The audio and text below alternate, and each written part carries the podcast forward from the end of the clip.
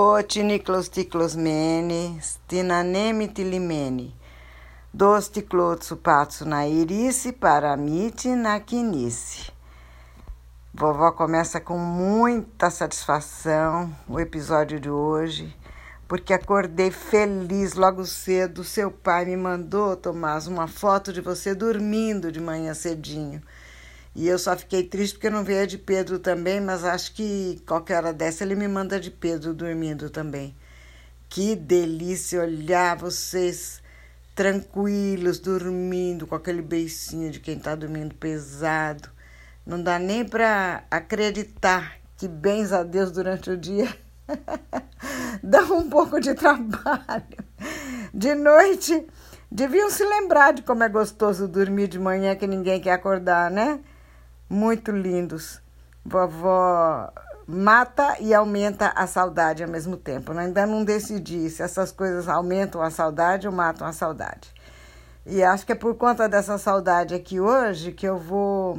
Eu acho que eu vou acabar falando um pouco mais. Na verdade, eu deveria já introduzir o, o relato do papo de vocês que ontem é, eu interrompi quando ele dizia que o tio Nicolau conheceu o Luiz Carlos Prestes na Argentina.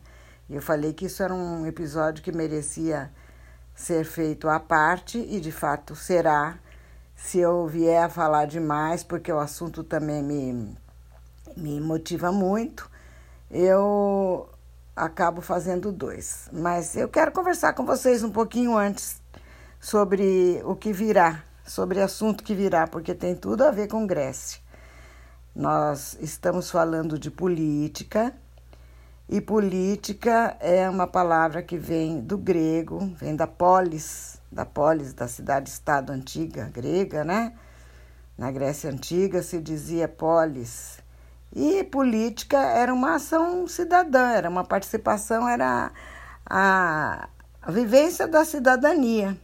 Quem tinha a cidadania, quem era considerado cidadão ateniense, podia exercer o seu direito de participar dos destinos daquela cidade. Né? Não se esqueçam que cidade-estado é uma cidade que é independente, ela não faz parte de Grécia. Grécia hoje. Na antiguidade, Esparta era uma cidade-estado, Atenas uma cidade-esparta, e, Esparta e assim por diante. Então, era o destino daquela comunidade, daquela cidade, daquela polis. Então, política é esse exercício. Todos os cidadãos atenienses podiam exercer esse direito e é uma coisa que eu gosto de chamar a atenção de vocês para raciocinar em função disso, ser um direito do cidadão. Né? Então, não é uma coisa que é para falar, ah, não estou nem aí com política, eu sou apolítico, não. É um direito e um dever. Tanto é um direito que os, os escravos, por exemplo, não tinham esse direito. As mulheres não tinham esse direito. Vocês vão se, vão se projetando no tempo e vão vendo que conceitos, ideias que se faz da coisa, muitas vezes confundem a gente, né? Se você pegar a democracia nasceu em Atenas, nasceu, mas veja lá o que era democracia naquele tempo. Demos povo. Kratem, governo. Tudo vem do grego, vovó gosta de chamar atenção. Mas governo do povo, que povo? Mulher não podia, escravo não podia. Era considerado parte, é, cidadão, apenas o homem ateniense. Entendeu? Então são conceitos, é o que, que eles acham que é cidadão. Ah, se você disser, puxa vida, democracia ateniense, então não era tão democracia assim para os padrões da época, para o conceito deles do que era ser um cidadão, é, era um governo do povo. Né? Depois é que povo foi se tornando um conceito mais amplo e hoje eu vou tomar muito cuidado para não começar a fazer grandes extrapolações aqui, porque senão vocês não vão prestar atenção no que a vovó quer que preste. A vovó quer que preste atenção na palavra é, política, na palavra democratem, democracia, na origem disso, dessa participação que o papu de vocês adorou fazer. Ele adorou participar da política no município de Lins, viu? Depois ele vai falar, ele, vai continuar falando de política hoje. E então, é, vejam que vocês têm, têm muito a, a aprender quando começam a despertar logo cedo para esse seu direito de ser cidadão. Nunca caiam nessa falácia de achar que eu sou apolítico. Aí, para mim, tanto ser apolítica, para mim, tanto faz.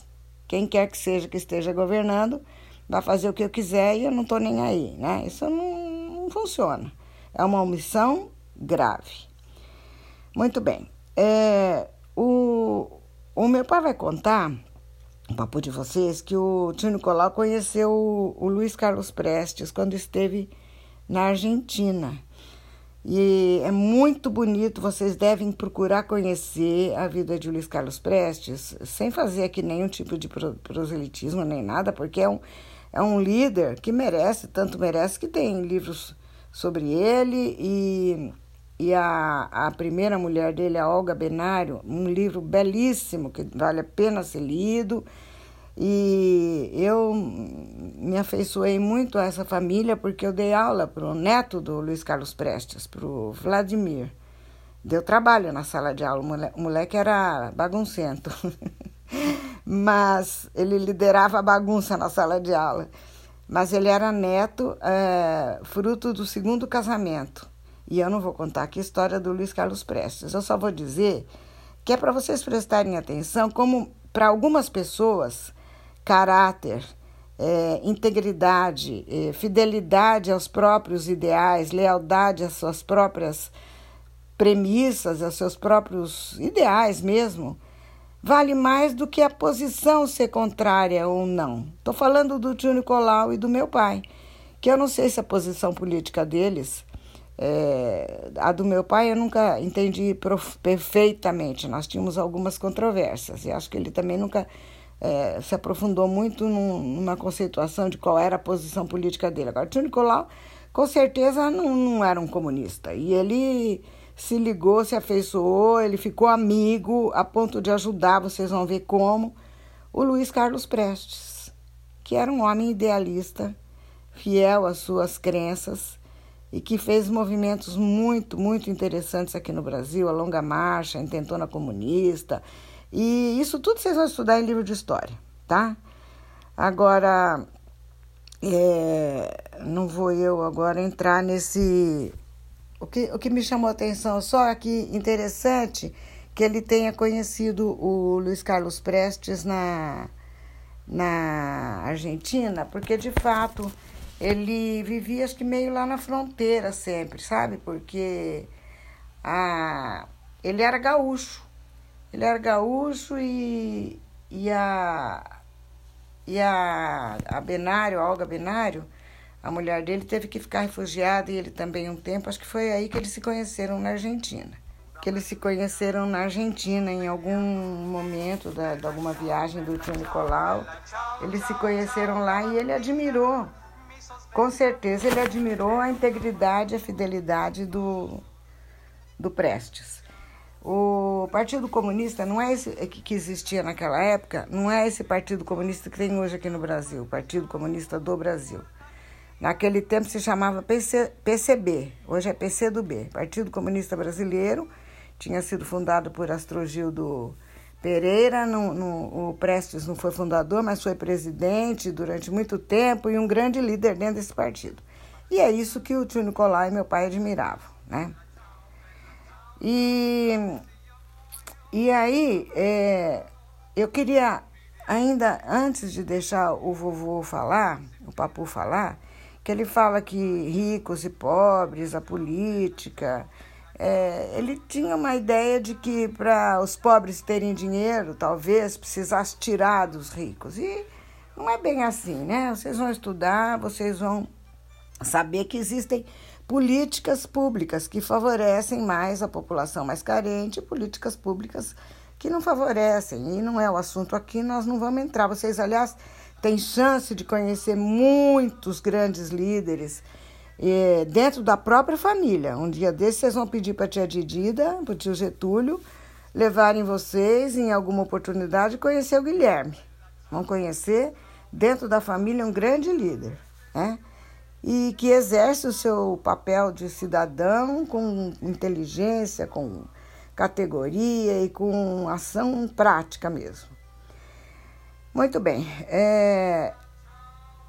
Eu insisto com vocês que não cabe, não cabe dizer que sou apolítico e não precisa ficar também aflito achando que para ser, que para você ser um, um, uma pessoa que tem participação política, precisa ser de esquerda. Hoje nem se fala mais comunista. Aliás, comunista, o, o, o papo de vocês nunca foi. E se, e se nunca foi porque ele, ele não achava que, que é, fosse justo as pessoas as pessoas é, fazerem movimentos violentos, que eu também acho que não, não funciona, com violência, com truculência, com, né? Nós temos que pensar que política é uma forma de chegar onde se deve por caminhos de posicionamentos como do Mandela, como do Gandhi, de, de resistência nos, nos seus, uh, seus propósitos, mas violência só traz consequências ruins. E e aí o, o, o seu papu ficava muito em dúvida, né? Como que vai então ser comunista? Não acho que seja pegando dos ricos e distribuindo para os pobres que a gente vai consertar o mundo e que não é se acabar a riqueza também acaba aí fica todo mundo pobre, não tendo mais como nem dividir nada. A questão é, é um pouco mais complexa eu vou simplificar um pouco para vocês dizendo que Existem alguns caminhos para você as pessoas não sofrerem fome e miséria. Um chama-se filantropia, que é espontaneamente é, tipo assim um capitalismo benévolo, benevolente, bonzinho. Os capitalistas pegam aquilo que eles têm a mais e distribuem para os pobres. Eu chamo isso de filantropia. Não sei se, né? Vocês precisam conhecer para depois no futuro fazerem a sua nunca deverão jamais seguir uma tomar uma posição na vida porque vovó falou, porque papai falou, porque fulano falou, ciclano falou. Vocês têm que pensar, analisar, porque o, o amor é um o amor é um pelo outro é um, um escudo e, e, o conhecimento é uma espada. Até o Ayus Mihalis, até o, São, o Ayus Yorgues tem defesa e tem arma, né? Mas a arma que eu falo não é uma arma de destruição, não. É uma arma de fortalecimento de posições. Então, se vocês quiserem pensar que a riqueza pode ser distribuída através de filantropia, isso é um caminho. Existem outras pessoas que dizem que a riqueza é distribuída pelo próprio mercado. O próprio mercado se encarrega de distribuir riquezas, sabe? Quando funciona dinamicamente o mercado, ele distribui de acordo com as regras de funcionamento do mercado. Tem outros que dizem que não, que só através de revolução, só através de, de briga brava mesmo, como aconteceu em alguns países, e isso é muito trágico, para fazer a distribuição da riqueza. E outra forma, que é aquilo que se tenta fazer em governos que pretendem ser republicanos, que é a manutenção de, de, de, de, da democracia, do governo republicano e de governo distribuindo a riqueza, tendo políticas de distribuição dessa riqueza. Então, é um assunto que seu avô se interessava, o papo se interessava, e ele vai falar disso daqui a pouquinho que a vovó vai deixar, tá bom?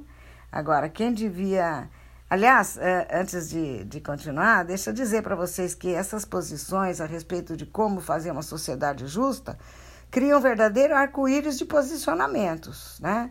Tem desde os mais radicais de esquerda até os mais radicais de direita, e a gente até hoje não chegou num ponto de consenso para viver numa comunidade saudável como vivem os índios, que a vovó ainda acha que comunidade, porque o mundo pode ser é, baseado em cooperação ou em competição.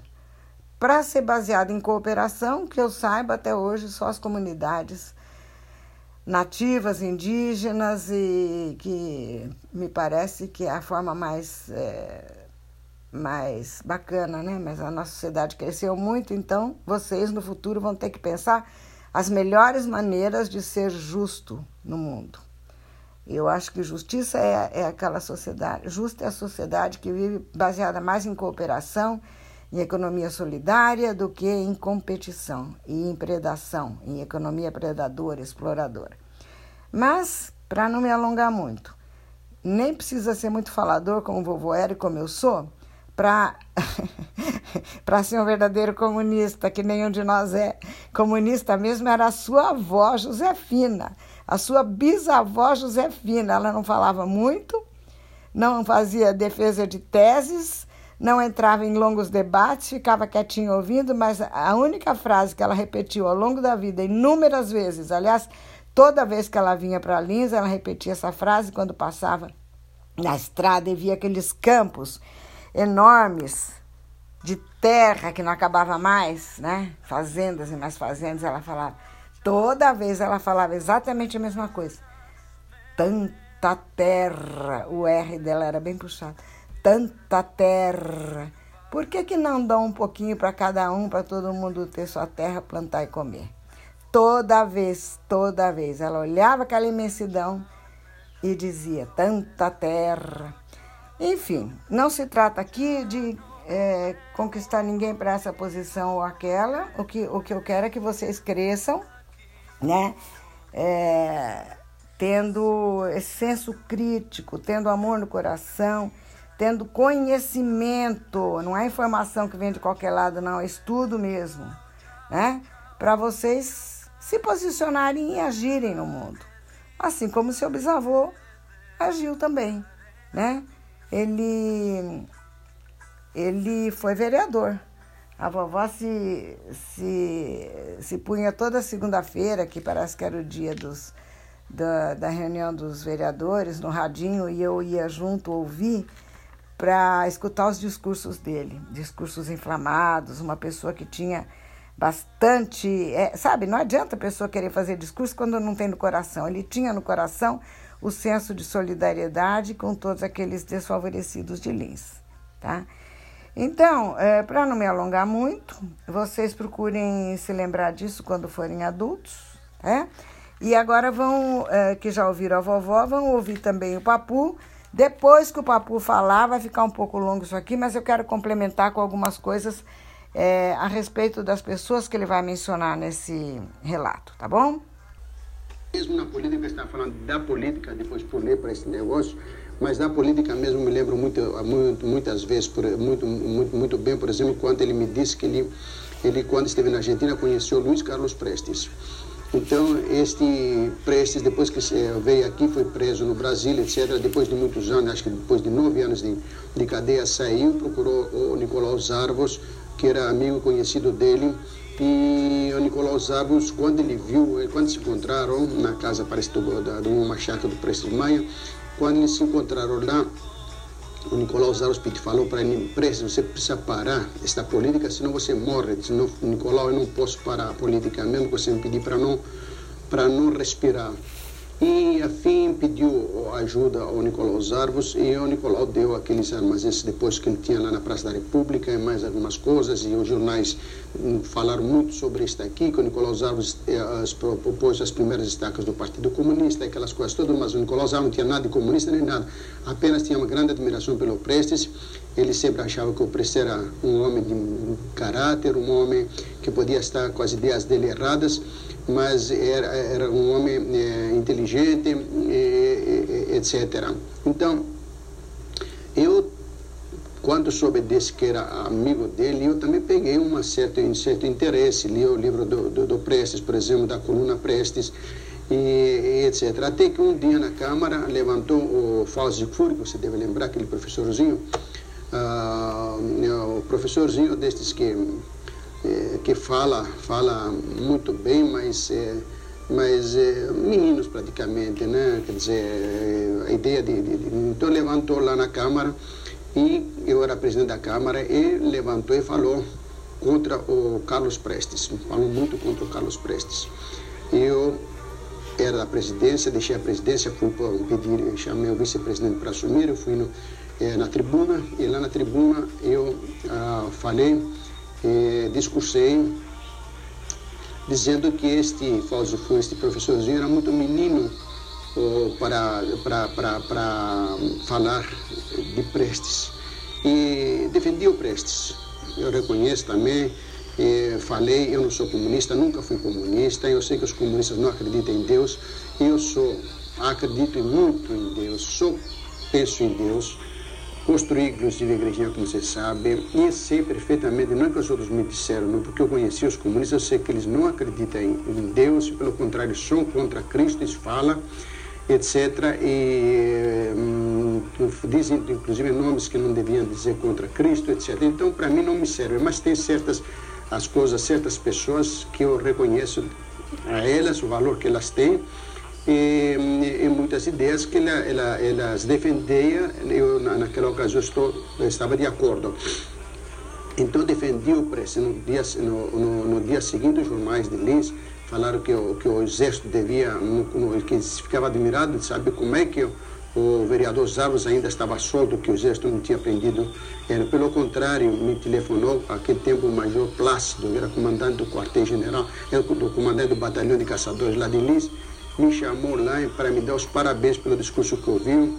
Um juiz de promoção telefonou muitas e muitas vezes, e como uma vez o doutor Elias, advogado daqui, precisou de mim, a defender os primos lá contra o Ribas. Eu levei lá em promissão. Quando o juiz soube que eu estava lá, este juiz foi mais uma ocasião que eu fiz discurso a favor do Prestes. Ele me chamou juiz, levou, parou lá o fórum, parou a, a, a, os trabalhos do fórum doutor Elias ficou admirado como este juiz me chamou, levou eu e o doutor Elias na casa dele para oferecer, é, é, para oferecer o, o bebida, enfim, para nos, nos recepcionou na casa dele quis me conhecer. Então, ao contrário do que o jornal falou, muitos e muita gente me deu os parabéns pelo discurso naquela ocasião. E por isso eu me orgulho até hoje. se eu pensei, se eu achei, por exemplo, que é, aquele, aquele, aquele professorzinho lá, professorzinho que eu digo, porque tem professores que são professores mesmo, mas tem alguns que são professorzinhos mesmo. Então, é, eu defendi. Eu, na ocasião, do, você lembra do, do, do Píndaro Papanichalakis, um velho grego, que aquele era comunista mesmo. É, este comunista este comunista vinha em Guaiçara, você lembra muito bem dele, velhinho, pode-se dizer que estava já caducando, mas sempre foi comunista, e o tio Nicolau que mandou ele lá, era amigo do tio Nicolau, quer dizer, amigo do tio Nicolau, Nicolau achou, o tio Nicolau achou ele, sabia que ele era comunista, mas mandou ele em Guaiçara e não queria que dispensasse, não. Deixou ele lá em Guaiçara, você lembra que ele não fazia praticamente nada, né? Ele ficava lá fazendo alguma coisinha, tudo que ele podia varrer, essas coisas todas. Mas eu, eu, eu não sabia, inclusive, que ele estava ligado ao partido que ele fazia, que tinha atividades. Eu não sabia. Sabia só que era comunista. Até que um belo dia, hum, você, não sei se você lembra, Uh, nesta ocasião, estou sentado lá na varanda da nossa casa, lá, lá em Lins, de repente aparecem uns investigadores lá, junto com um, um, um filho da, da, da, da, daquela mesmo, da mãe de um japonês, um vereador, digo, fora da casa, diz, boa tarde, senhor, colega. Boa tarde, colega, todo satisfeito, não sabia do que se tratava, ele estava com dois investigadores, mas eu disse, esses aqui são dois investigadores que vieram de São Paulo. Ah, pois não, eu não mandei nem entrar. O que que, o que, que acontece? Eles, eles falaram para mim, para encurtar a conversa, que ele e, que eles foram lá, na, na, que prenderam uma pessoa que estava distribuindo os boletins subversivos lá nos, nas fazendas, e estas pessoas falaram que quem deu os, os boletins, quem deu estes folhetos, quem deu esta propaganda foi o, o Pindar, o Papa Michalakis. E eles já tinham prendido o Papa Michalakis, fizeram de tudo para encontrar quem deu, mas ele não falava. Enfim, eles, eh, eles queriam eh, que eu fizesse ele falar. Então eu fui lá, conversei com, primeiro, na, claro que eu não ia fazer ele falar, mas nunca, o meu caráter não é, não é isto, não é delatar, não é, não é de dizer, não tem nada a ver com isto aqui. Mas eu defendi este homem, eu fui lá, fui procurar o, o juiz que estava no edilício, estava em férias, fui procurar à meia-noite o juiz em comissão, levei ele lá com o advogado Tom Morito, cheguei lá, estava o coronel do exército, Naquele tempo era coronel em vez de major, coronel Milton, que você deve lembrar, casado com a filha, com a irmã do Ulisses Guimarães. Estava o promotor, promotor furioso, estavam os investigadores, estavam fazendo o possível para ele contar, porque eles disseram, não, não queremos você, velho. Nós queremos aquele que deu para você, e ele não contava. E ele, ele contou para mim. Eu sabia quem era.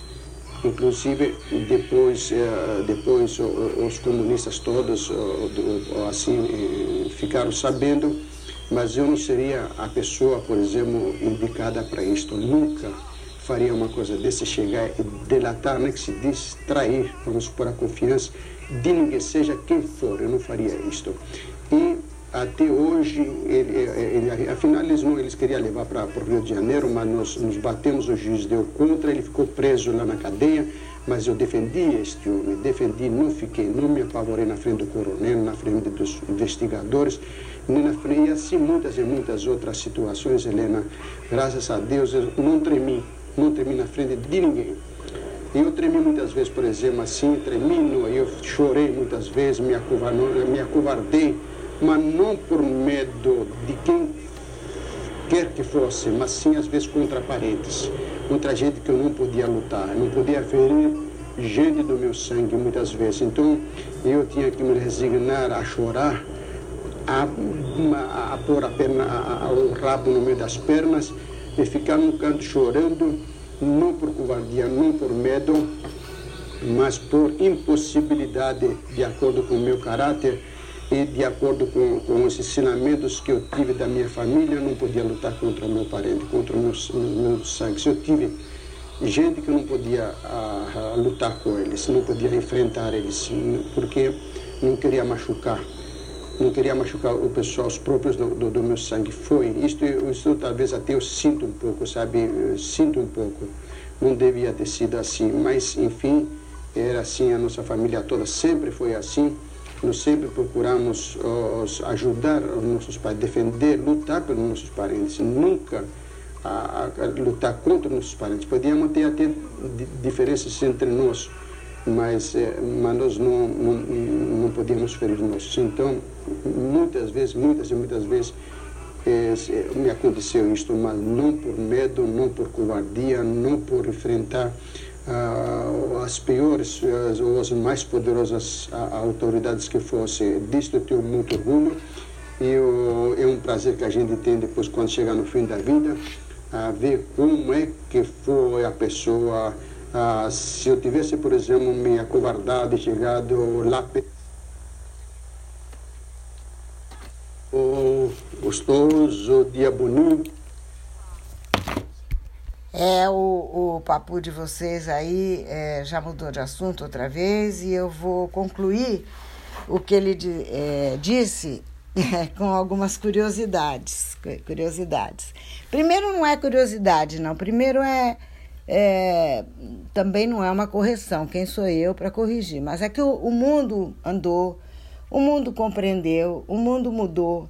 E naquele tempo eu era criança eu escutava mesmo falar que comunista comia, matava criancinha, comia criancinha. É, tinha umas coisas que falavam naquela década de 50. Aqui a gente sabe que não é verdade, né? E que eles não acreditam em Deus. Isso tudo vocês são do século 21 e vocês sabem que não tem nada a ver de comunista não acreditar em Deus. Aliás, pessoas de todas as vertentes políticas, de todos os partidos políticos, de todos os posicionamentos, umas acreditam, outras não acreditam. E existe gente ilustradíssima que, enfim, lembra que a vovó conversou com você sobre paganismo, Tomás, né? E as pessoas podem ter as mais diferentes religiões e maneiras de encarar a vida, isso tudo faz parte do crescimento de cada um. Então, só fazendo uma observação a respeito disso.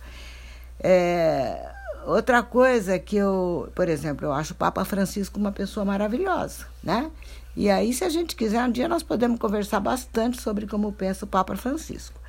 Mas aí, voltando ao que ele disse, esse Píndaro, eu lembro dele, ele criava abelhas em Guaiçara, na, na cafeira, na máquina da cafeira. Ele criava abelhas, era uma pessoa, meu Deus, só a presença dele já, já impunha respeito. Lembro dele, eu era criança e eu vivia com meu pai para cima e para baixo de carro e ele levou uma vez o Píndaro para algum lugar. Eu não sei se para algum retiro, parece que ele tinha mesmo saído da cadeia e aí iam levar ele para um outro lugar para ele ficar menos exposto. Não sei, não me lembro onde era, mas ele já tinha sido liberado. E para finalizar, olha que coisa gozada. Meu pai disse que é, no tempo que ele foi pressionado, vamos dizer assim, pressionado pelos, pelos militares, porque parecia a eles, a, a, ao ver deles, que meu pai era comunista, coisa que ele está dizendo que não era. Um desses é, comandantes do exército era o general Milton Fernandes. Ele falou general Milton. Mas hoje eu sei o nome inteiro dele, porque eu moro na rua que recebeu o nome dele. Rua General Milton Fernandes de Melo. Viu só que coisa curiosa? O dia que vocês vierem ver a vovó, na casa da vovó, vão chegar nessa rua que já foi nome de gente, é nome de gente, é uma homenagem a esse general do Exército, tá? Da, do 4 Batalhão de Caçadores, eu acho que é a sede aqui em Lis. Bom, queridos, por hoje, eu acho que por agora política vai ser um bom tempo, não vamos falar de política, tá bom? Mas que vocês cresçam, lembrando que ser um verdadeiro cidadão ateniense é participar, ter participação e posição, tá? E não precisa ir atrás. Lembra que vocês torciam pelo Vasco e a vovó fez vocês virarem palmeirenses. e sendo que a vovó é corintiana, mas a vovó fez vocês virarem palmeirenses, vocês eram pequenininhos, eu consegui, eu consegui influenciar vocês o suficiente, porque eu não achava justo vocês serem vascaínos e, e o seu pai ser palmeirense, né? Ele não tinha muito essa esse empenho de fazer vocês pensarem como palmeirense, mas a vovó via o, o Maciel, o vovô tão querido de vocês, torcendo pelo Vasco, influenciando vocês, eu resolvi fazer a minha parte, vocês viraram palmeirenses. Agora, nunca deixem sua cabecinha, à, à medida que vão crescendo, ser campo fértil para ideias plantadas. Vocês têm que fazer crescer de dentro de vocês, da experiência, do estudo, da vida de vocês, viu, Tomás, viu, Pedro? Da vida de vocês, das observações de vocês, do estudo, do empenho do coração de vocês, a posição política que vocês acham correta. Certo? Por agora, acho que acabou a história. Viva a vitória! Quem quiser que conte outra.